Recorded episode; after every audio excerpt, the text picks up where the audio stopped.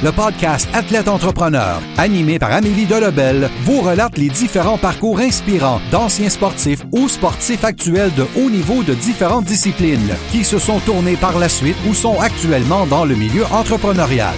Des entrevues et reportages qui seront vous motiver à atteindre votre plein potentiel. Le podcast Athlète Entrepreneur, des cheminements à découvrir.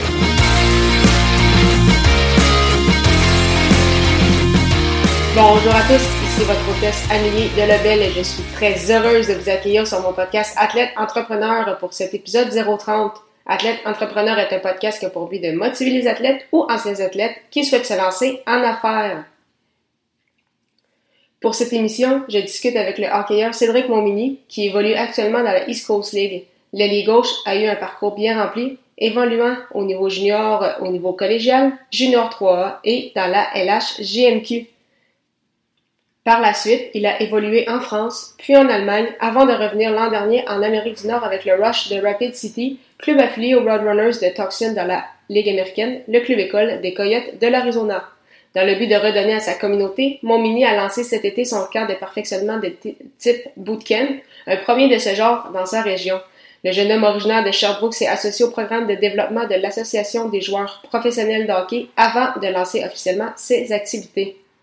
Son but, offrir à 25 jeunes une option différente de ce qui s'offrait déjà. Sans plus attendre, je vous laisse maintenant cette entrevue sur une nouvelle expérience pour Cédric Montmini. Bonne écoute! Alors, je suis actuellement avec mon invité du jour, Cédric Montmini. Salut Cédric, comment ça va? Ça va super bien, merci. Parfait. Donc, pour euh, que les gens te connaissent un peu plus, est-ce que tu peux nous expliquer c'est quoi ton parcours euh, dans le monde du hockey, donc de tes débuts à aujourd'hui? Euh, ça a été plutôt. Euh, j'ai un parcours qui est vraiment pas simple. En fait, j'ai commencé au niveau, ben, comme tout le monde, j'ai commencé dans les dans les hockey mineurs, double lettre. Après ça, je suis tombé au niveau midget 3, disons, on va faire une histoire courte. Euh, je me suis retrouvé au niveau collégial 3. Ensuite, j'ai fait le saut dans le junior 3. Je me suis retrouvé au junior majeur. après ça, j'ai après, après ma carrière junior, j'ai décidé de faire le saut en Europe. J'ai joué en France. Euh, j'ai traversé ensuite en Allemagne, puis là, depuis l'année passée, je suis dans la East Coast Hockey League aux États-Unis, euh, dans, le, dans la structure des Coyotes de Phoenix. Parfait. Puis euh, justement, dans tout ce parcours-là, quel a été le, moment le plus difficile, tu dirais, de, ta carrière, celui qu'on pourrait dire t'a fait le plus grandir? je te dirais que c'est mon passage mon passage junior 3 à junior majeur, euh, j'ai monté junior majeur à 19 ans avec les voltigeurs à Drummondville, puis euh, j'ai comme eu un mauvais timing ou quoi que ce soit, puis j'ai été porté à vouloir redescendre dans junior 3. Ça a été une décision, une décision qui a été extrêmement difficile, c'était extrêmement partagé. J'avais besoin de. C'était une décision qui a été prise par moi, mais j'avais besoin peut-être de plus euh, d'encadrement autour de moi, etc. Les coachs à Drummondville m'ont donné un super bon encadrement, puis la direction aussi. Euh, mais j'ai quand même, je me suis écouté moi-même, puis j'étais peut-être un petit peu trop jeune pour prendre cette décision-là. Euh, j'aurais peut-être dû rester en haut. Ça a été un moment qui a été un peu plus difficile pour moi. J'ai eu une petite période un petit peu plus difficile après ça, à l'âge de 19 ans, quand je suis redescendu au niveau junior 3. Mais bon, regarde, je suis passé par-dessus, j'ai appris de mes erreurs, puis ça a été fait comme ça, mais j'aurais peut-être dû. Euh, j'ai eu un encadrement que j'ai avec les voltigeurs dans mon ville que j'ai juste comme pas écouté euh, qu'est-ce que les gens m'ont dit, puis j'aurais peut-être dû juste les écouter, mais bon, regarde, ça m'a fait grandir, puis je me suis rendu à un niveau où est-ce que je voulais me rendre quand même. Oui, puis euh, donc là, après ça, justement, après ta carrière tu as mentionné ton passage donc en Europe, en France, en Allemagne. Puis après ça, par la suite, ton retour aux États-Unis. Euh, comment ça s'est passé ton intégration? À chaque fois? Est-ce que ça a été difficile justement de, changer littéralement de pays euh, à chaque année depuis les, dernières années, puisqu'il y avait des, coutumes ou des habitudes à certains endroits que, avec lesquels, disons, tu n'étais pas euh, habitué? je te dirais que c'était pas si pire. en France, je me rappelle encore la première fois, je vais toujours m'en rappeler en fait, je suis parti jouer à Chambéry. on est dans les Alpes françaises, on est à 45 minutes de Genève, en Suisse. Euh, j'étais parti avec un de mes bons amis d'enfance, en fait, qu'on a joué au Hockey Midget 3 ensemble. On a joué junior un contre l'autre. Euh, on vient de la même ville, puis on est parti ensemble. On a décidé de signer au même endroit. Fait que euh, j'ai pas eu trop de choc culturel parce que j'étais quand même avec lui. Je me souviendrai toujours de la première journée où est-ce qu'on a eu un gros travel d'avion, puis on arrive là-bas, on est crevé. le propriétaire de l'équipe vient, nous rejoindre à l'aéroport pour nous ramener en ville.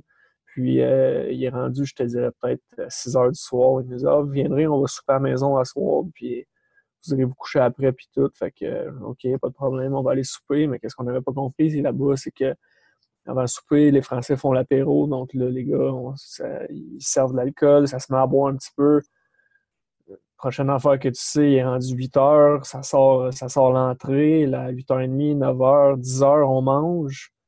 Puis finalement, ben là, en 11 heures, c'est le, le, digestif. Fait que là, ça sort l'absinthe, ça sort la chartreuse. Fait que là, les, parce qu'eux, c'est pour digérer. Fait que ça a été une première soirée qui a été assez difficile pour moi et mon compatriote. Euh, la première soirée en France, je te dirais.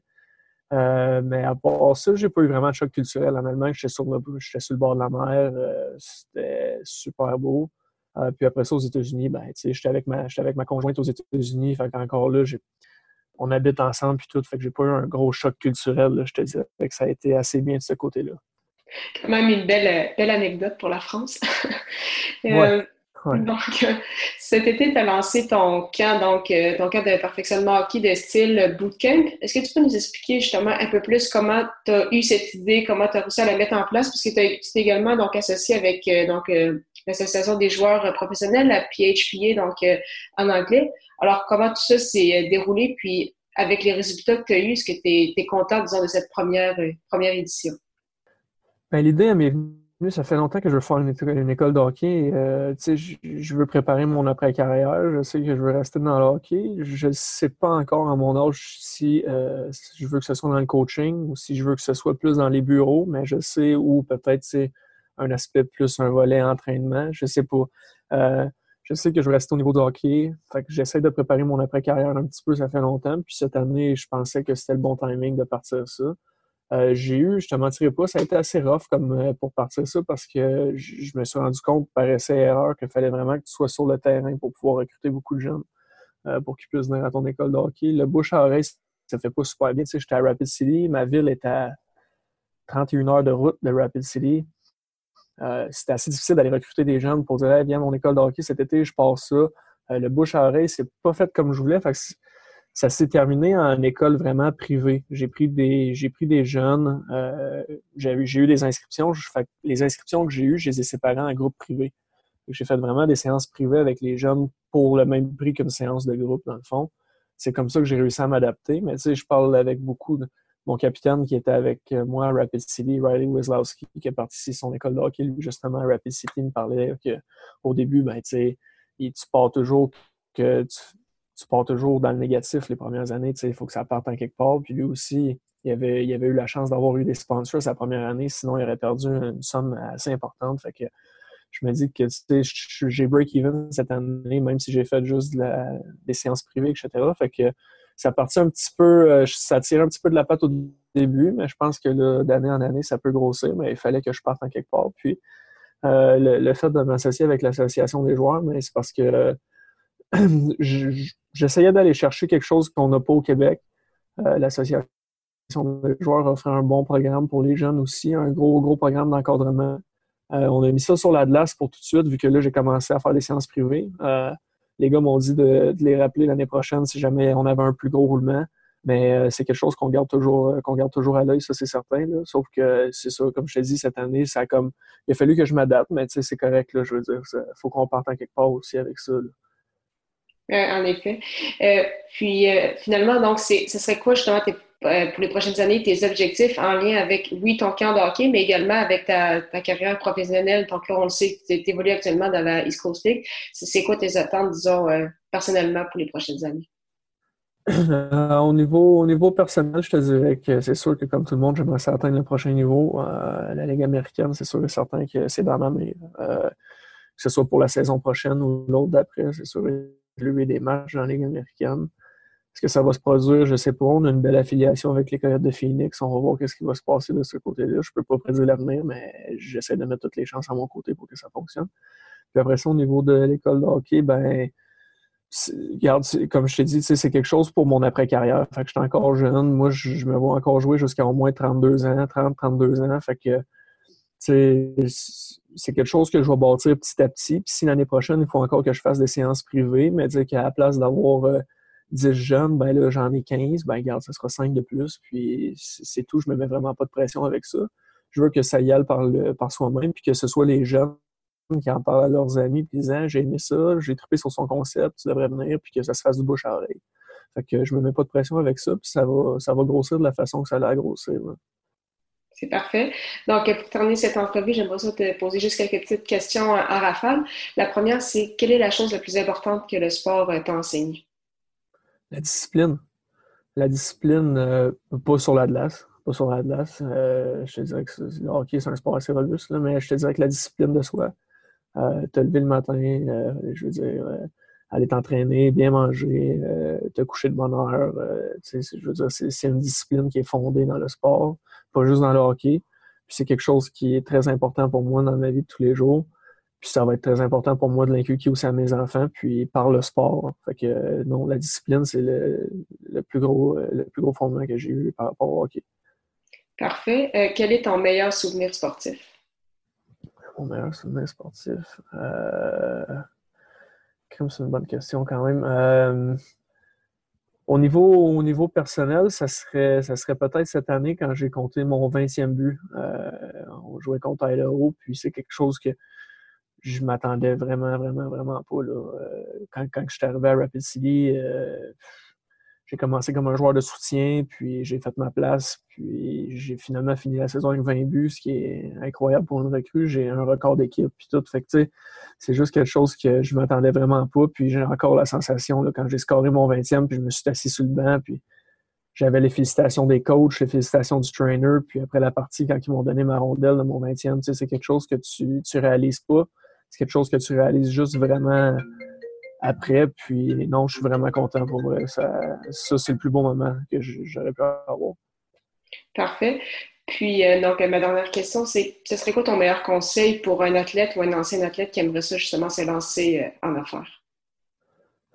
Ben, je, te dirais que tout est une question de timing. Euh, mon meilleur conseil, ce serait peut-être de pas trop forcer les choses. je me suis rendu compte que c'était très difficile de, se partir en affaires quand on a un job à temps plein, en fait. Là. On se mentira pas. Euh, le hockey, même si euh, on n'est pas à l'aréna 12 euh, heures par jour, ben on est quand même là le plus gros de la journée. Puis quand on est sur la route, tu n'as pas le temps de penser à autre chose. Fait que ton cerveau est occupé tout le temps. Fait que je te dirais, c'est le timing. Le timing, c'est le plus important. Il faut que, faut que tu choisisses un bon timing pour que tu sois dédié à 100% à ton projet ou au minimum à 50-50, mais faut pas oublier que notre job, c'est d'être sportif professionnel. Puis je pense que l'après-carrière, elle peut attendre après. Là. Il n'y a pas de presse pour ça. C'est parfait. Mais merci beaucoup, Cédric, pour ton temps. C'était vraiment euh, très, très apprécié. Merci beaucoup à toi. Merci beaucoup encore une fois à Cédric Montmini pour son temps et en souhaitant que vous ayez aimé ce 30e épisode officiel d'Athlète Entrepreneur. Pour lire mes derniers articles de blog ou écouter mes derniers épisodes de podcast, rendez-vous au ameliedelabel.com. À très bientôt pour une autre émission.